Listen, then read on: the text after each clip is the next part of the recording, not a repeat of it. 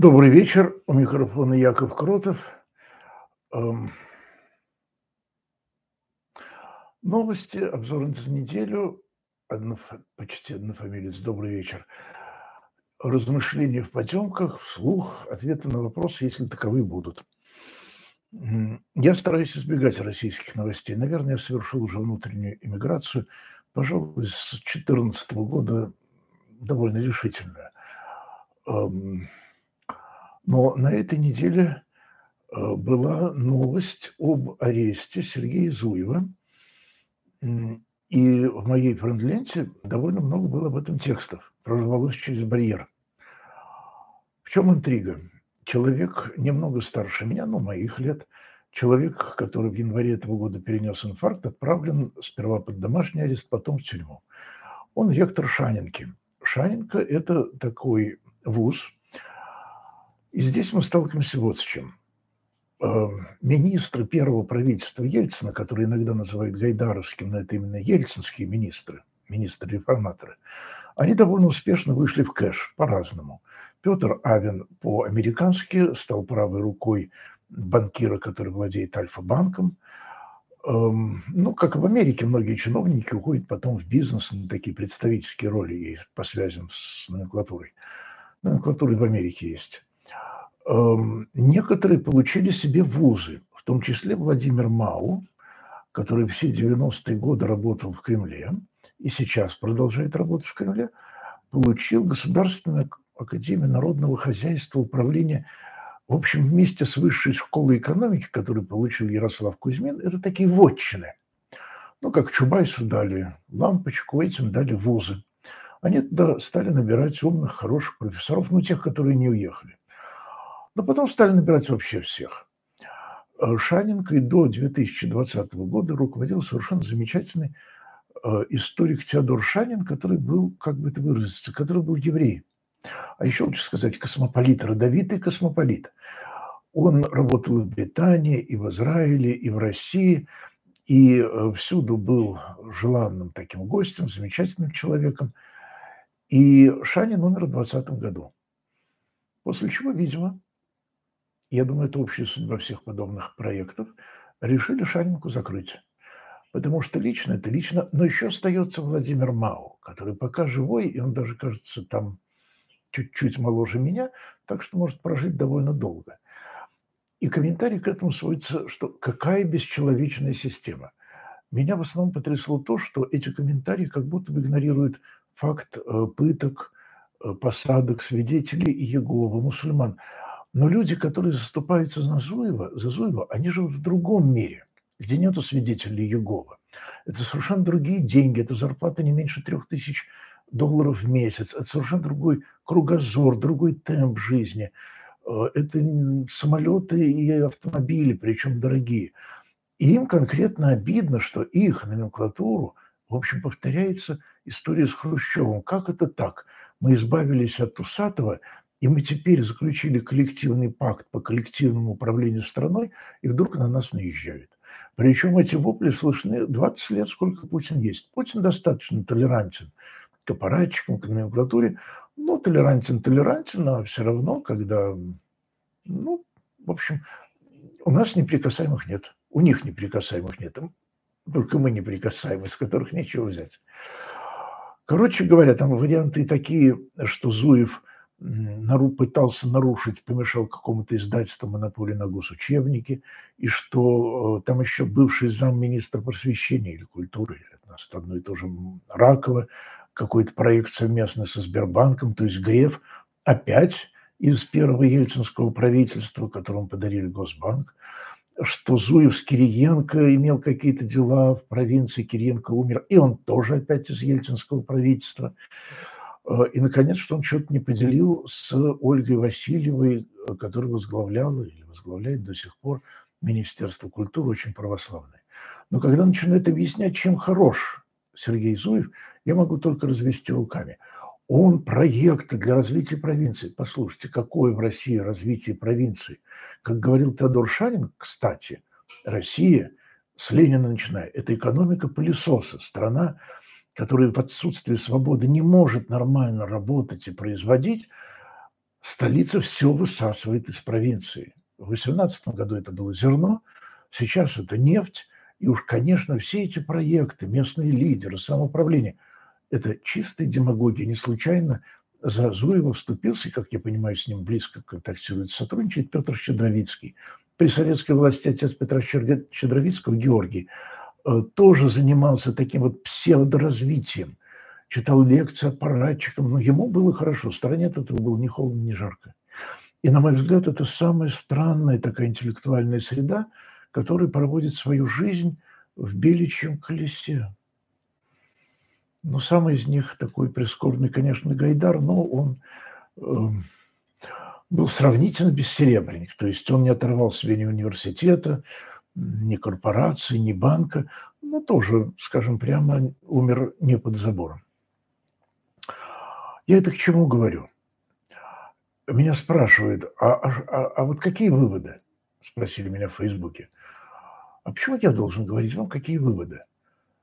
Вы помоложе, вы лучше меня чувствуете пульс, сами выводите. Вот выводы такие, никто за вас выводы сделать не может.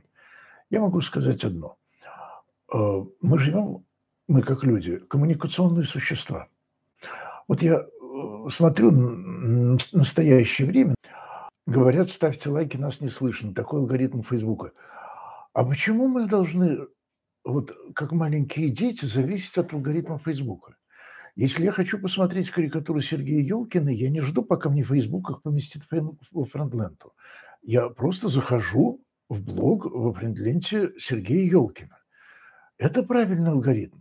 Я помню в свое время, где-то в конце 70-х годов, в Вестнике РХД были, был такой раздел «Парижский журнал», который переходил, однако, в Россию.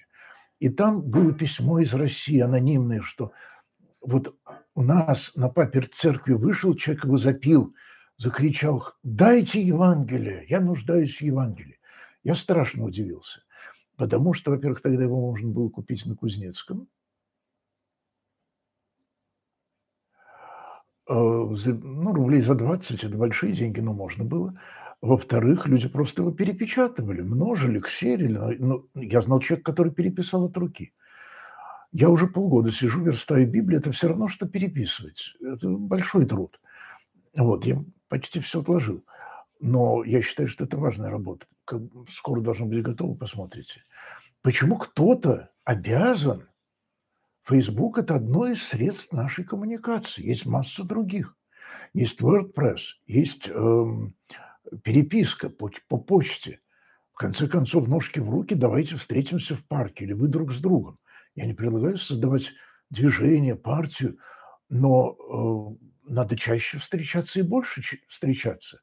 Э, и мне кажется, что мы избаловались, потому что интернет как бы снимает необходимость личного контакта. Можно и в церковь не ходить, это как локдаун. А, оказывается, можно полгода не ходить в церковь, и люди переходят ходить, перестают ходить в церковь. Но это неправильно, наоборот, полгода не ходили, давайте наверстывать.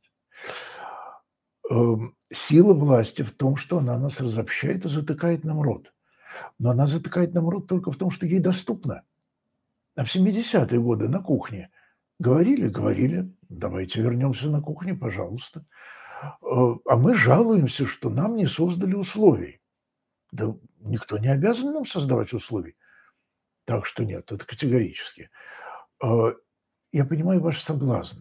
Когда вот здесь, на расстоянии миллиметра, Сергей Зуев, Шаненко, эм, либеральная миссия, Ходорковский и так далее, Радио Свобода, Голос Америки, но дядя сделает. Главного дядя не сделает, он даже полуглавного не сделает. Вот, это просто надо раз и навсегда себе сказать, что это очень красивые, но миражи. Это явление третьего, четвертого порядка. А первый порядок – это мы сами. И поэтому каждый сам решает, какие выводы сделать. Да главное не выводы, главное вводы. Выводы – это по-русски, ну, на церковно-славянском будет исход. Вывод евреев из э, Египта. А потом вводы, вводы евреев в Святую Землю. Вот. Так что напрягитесь. Э, что еще? Ну вот передо мной речь на этой неделе Роберта Каплана кто это такой? Есть такой Ричард Темплтон, э, Джон Темплтон, богач, миллиардер, верующий. И он создал фонд, фонд э, Foundation, Джон Темплс Foundation. Это, может быть, единственный островок э, такой набожности в современном мире. Ну, пишут, одна из самых интеллектуальных благотворительных организаций. Не знаю, как насчет филантропии, я знаю, что они выдают огромные гранты, премии, чуть ли не по миллиону долларов, тем, кто защищает религию в современном мире, внеконфессионально. Если я не ошибаюсь, в России такую премию получил Алексей Бодров – он возглавляет небольшое частное издательство, которое почему-то называется Институт Богословский апостол Андрей, но никаких студентов не готовит. Это характерно для России. А, он берет деньги у британцев, есть там миссии, которые финансирует, вот, и издает книги. Книги неплохие, мне они интересны, потому что я все это читаю на английском. Чего и вам желаю. Кстати, к вопросу о выводах. О выводах. А, у меня есть знакомый американский чудный писатель Филипп Йенси. Ну, мы давно не виделись, конечно. У него есть брат.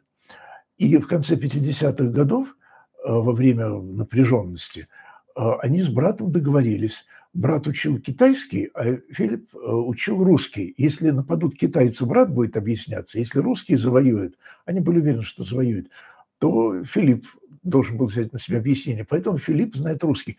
Ну, плохо знать, я все равно с ним разговаривал на английском. Учите английский американцы нас не завоюют, но мы тем самым присоединимся к большинству, как говорили древние скандинавы о покойниках. Большинство в современном мире говорит на английском. А где не говорит, это очень плохо и крайне неправильно. Это как латынь средних веков. Ну, церковно-славянский разговорным никогда не был и так далее. И вот этот Джон Темплтон каждый год, глава его фонда политолог. Ну, политолог, с моей точки зрения, это неприлично, это как конократ. То есть человек точно ничего не производит. Он и не историк, и не богослов, неважно. Э, Роберт Каплан, извините, мы всюду, э, произнес речь о религии международных отношениях. И вы знаете, она меня ужасно поразило тем, что он пишет, что вот была глобализация 1.0, она стала историческим поражением, поражением автократии, а теперь вторая. И знаете, какой главный вызов он считает христианству и культуре в современном мире? Интернет. Вот не было бабы забот. Нашли кого бояться. Интернет – главный вызов. Слишком много читать стали, можно подумать. Да интернет – наше спасение.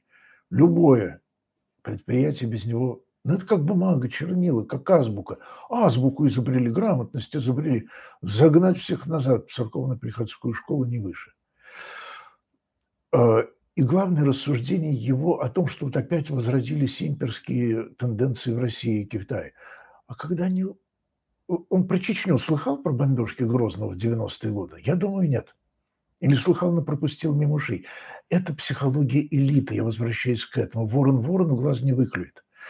Он считает, что элита правит Америкой, хорошая элита. Элита правит Британией, западным миром. Она хорошо образована, частные школы, Гарвард, Итон, э, Оксфорд, Джорджтаун. Вот. И он, не, и он считает, что элита Китая и России – это тоже элита. Ну, только руками развести. Какая это элита? Это людоеды. И идеология их не менялась, людоедская. Они ее чуть-чуть заштукатурили, но малейший толчок, и штукатурка отсыпется.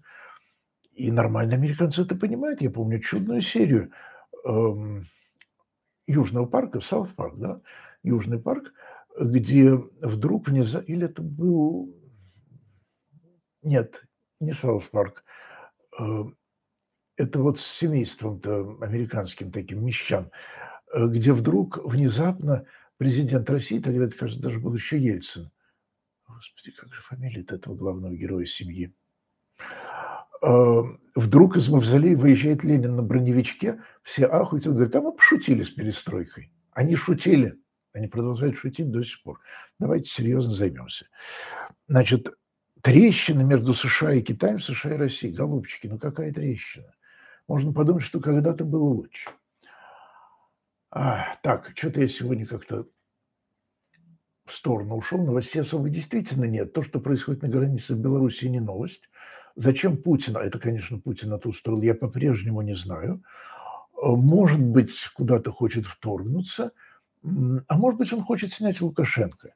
Мы забываем, что, скажем, одним из последствий вторжения в Украину было устранение Януковича, который совершенно не собирался устраняться, а вот живет теперь приживалом Владимир Владимировича. Полезно ли христианам читать диалоги Платона?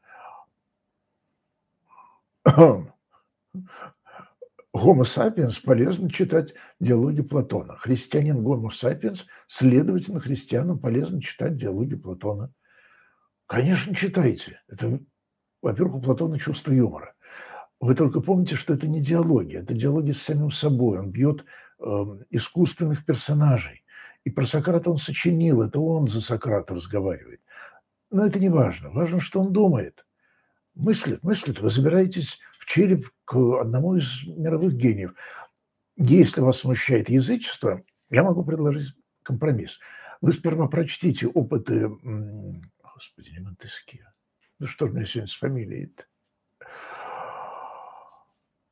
Опыты Монтэня, а, и потом переходите к Платону. После Платона можно начинать Гегель. Гегель тяжелее всего, к сожалению. Э, как вам книга «Подражание Христу» Фомы Кемпийского? Знаю, наверное, наизусть, и вам того же желаю. Тем более, что есть очень хороший перевод, извините, Константина Петровича Победоносцева. Э, Причем предыдущий перевод книги на совершенно пушкинский язык, я ее перепечатал на машине, этот перевод, был сделан, оберпрокур... Э, был сделан Спиранским в начале XIX века, а второй в конце XIX века Победоносцевым. Мне Спиранского даже немножко больше нравится. Книга, эм, ну как сказать, она такая консервативная, она вся в покаянии, но мне покаяние страшно не достает э, в современном христианстве. Э, какой совет можете дать, когда немного устаешь читать духовную литературу? Перестаньте читать, в чем проблема. Перечитайте «Женитьбу Фигаро» и выпейте шампанского. Еще раз скажу, почитайте Монтэня, почитайте детектив. Ну, к чему у вас есть склонность? Вот я после гибели отца Александра не, не могу читать детективы. Ну, пожалуй, сейчас же мог бы, но как это не тянет. Исторические романы, биографические, боже мой. Любая хорошая литература духовная. Недавно в Польше умерла женщина. Из... Да, я... А, да, это к вопросу на всех прошедшей недели. Массовые митинги. Женщина умерла, если я понимаю правильно, месяца три назад. Ей врачи затянули с абортом. Эм, Причем там аборт даже был по закону разрешен, потому что беременность, э, собственно, привела бы, роды привели бы к ее смерти. Но там все так напуганы консерваторами, которые власть уже не первый год, что врачи протянули, она умерла. И женщины вышли на демонстрацию. Жил бы я в Польше, тоже бы вышел. Вы знаете, я грубо скажу, вот мне тут давеча как раз э, сказали, что вот там ЛГБТ, аборты, надо влечать грех. Я говорю, когда я слышу слово аборт, я сразу спрашиваю, о, как Салтыков-Щедрин говорил, заговорили о патриотизме, видимо, опять проворовались. Когда я слышу слово «аборт», я сразу спрашиваю, кого еще поймали на педофилии? Кого из римокатоликов в Польше поймали на педофилии? Как вот это, это «держи вора»? Как вы относитесь к тезису, каждый русский либерал ломается на украинском вопросе?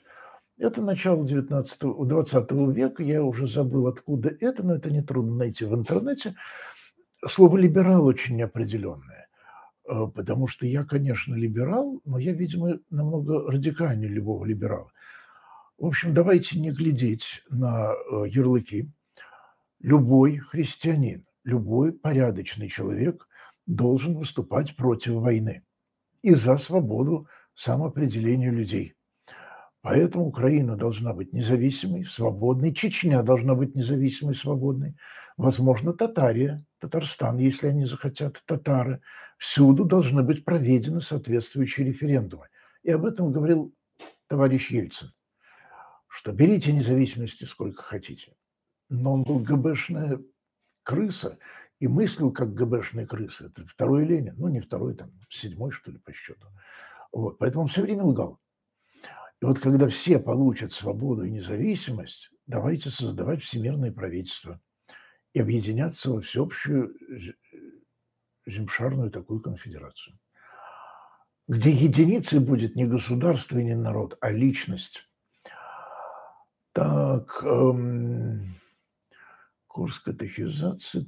Да, завтра будет программа э, тоже с жителем Украины на прекрасном русском языке, э, у которого, у которого такая замечательная судьба, человеку за 40, он побывал 15 лет кришнаитом, а теперь православный диакон. И он рассказывает о том, вот как он прошел такой замечательный путь.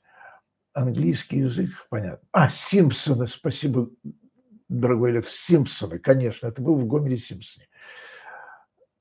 Ну да, Гомер Симпсон. Так, Яков Гаврилович, что вы... Дальше не читаю. Ко мне бесполезно обращаться по имени-отчеству. Либо отец Яков, либо вам, я, либо вам не так нужен ответ. Следующий вопрос по поводу священника Георгия Суходольского. Я понятия не имею, кто такой. Вы мне черкните, я... Очень хотел бы знать, зачем Путину эта ситуация на границе. К счастью, Элина, мы с вами не можем мыслить как Путин. Это большая радость. Вот. Но я думаю, что какой... Ну, ГБшный принцип один. Создать некоторый хаос, и в этом хаосе выловить себе какую-нибудь рыбку. Эм, может быть, просто отвлекающий маневр. Может, он готовит дочку к восшествию на престол. Э, сила Путина в двух пунктах. Во-первых, он мыслит стратегически, он рассчитывает десятилетиями. И я вас уверяю, про преемника или преемницу, у него же дочки, он все давно просчитал. И я думаю, что он это сделал тщательно. В отличие от всех этих азиатских диктаторов, которые в итоге оказались не у дел. Я надеюсь, что наш диктатор все-таки поумнее прочих.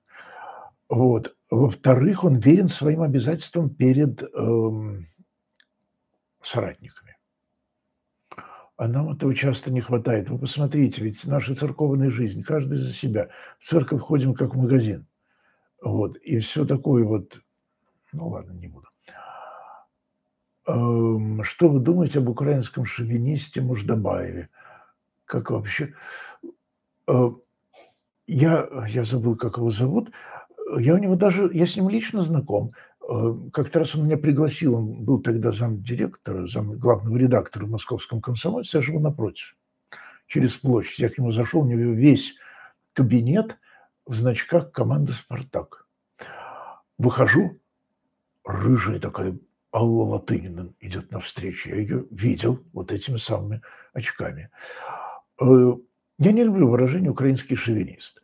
Я не читаю, что сейчас пишет, может добавить, но то, что он уехал с сытой, благополучной работы в московском комсомольце, работы не очень приятной и не очень чистой, потому что все равно это кремлевский рупор, как эхо Москвы, то, что он уехал в Украину и оказался солидарен с родным ему народом, украинским, вызывает у меня глубочайшее уважение. Э, он, может быть, перехлестывает. Многие мои украинские друзья перехлестывают. Но пока русские войска давят на Украину и оккупируют э, значит, часть Донецкой области и Крым, э, простительный грех. Вот, и не нам говорить тогда о шовинизме. Эм, Исаак Сирин об Иисусе в молитве говорит, держи ум в словах молитвы. Ну, наверное, все-таки наоборот. Иисусова молитва в том, чтобы держать э, слова молитвы в сердце – сердечная молитва. Но тут слово «сердце» употребляется в библейском смысле, то есть рассудок. Думай Иисусовой молитвы. Был такой американский неплохой протестантский фильм, где какая-то девочка э, выдвигает лозунг «Think God».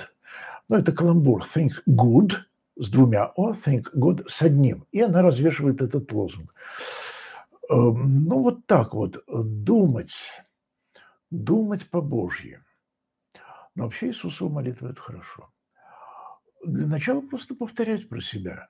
Когда вы что-то делаете, старайтесь сделать это так ритмично, чтобы была Иисусова молитва, например, когда вы идете. Вот. Эм, но вы не очень заморачиваетесь, правильно, неправильно, потому что в конечном счете все равно надо сделать паузу и прислушаться к Богу. Он же есть, он живой, и он к нам обращается. Он обращается неслышно.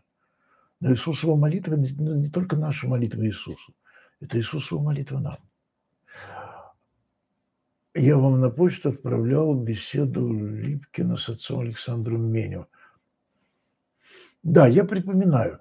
она мне показалась какой-то малоинтересной, там в основном Липкин говорит, и какое-то плохое качество звука. В общем, я как-то ее, если вы расшифруете, я с удовольствием прочту. Что делать, если не получается победить грех на протяжении пяти лет? Просто молитва не помогает. А мы что, большевики, что ли? Кто нам сказал, что грех надо за пятилетку побеждать? а потом пятилетку в четыре года. Послушайте, да мы до смерти будем с грехом бороться. А вы что хотите, святыми при жизни стать? Мы тогда таких дров наломаем. Покаяние, покаяние и покаяние. Так, э, какой грех, совершенно не важно. Я помню, читал дневник одного монаха, который ходил дореволюционный в архиве Троицы Сергия Лаврова. Он одно время хранился в архиве древних актов, потом вернули в перестройку. И он, бедолага, вот эм, там 10-15 лет боролся с грехом анонизма. Ну, что делать? И грех, и смех. Потому что, ну, ну, ну козлы мы, ну что. Я думаю, что это все-таки не ваше впечатление от бесед с Виталием Гинзбургом. Ну, Гинзбург душка – это мой любимый тип еврея. Я совсем другой тип еврея. Вот, Виталий Лазович, конечно, был человек э, нетривиальный. Больше ничего не могу сказать. В физике я лучше разбираться не стал. Так, вопрос около теологический. Иуда Искариот заслужил прощение Бога. Прощение Божье не заслуживает, а получаем. Так что будем готовиться встреч, к встрече с Иудой в райском саду. Ой, это уже половина, пардон. Э, ведь благодаря Иуде Христос умер за наши грехи. Ща, ща. Тогда уж давайте и Понтию Пилату молиться. Если бы ты не приговорил Спасителю к смерти, как бы... Христос умер за наши грехи, потому что Он пришел в этот мир. И с этого момента Он был обречен. С момента, когда Бог решил. Идем. Вот. А предать всегда нашлось бы кому. Добрый вечер. Добрый вечер, товарищ офтальмолог. И если все было спланировано Богом, во имя нашего блага, то Иуда... Вы... Послушайте, у меня на сайте берете, заходите на главную вверху книгу Якова Кротова, ищите Иуда Искариот. Лучи Иуда Искариот, есть и другие Иуды. И у меня там на эту тему написано километр, мне немножко скучно. Кстати, на Ютьюбе тут же, вот у меня есть моя беседа на эту тему с отцом Вячеславом Рубским, замечательным. Вот, так что можно и так посмотреть. Молиться за палачей нужно – когда мы помолимся за всех жертв, переходим к плачам. Всего доброго.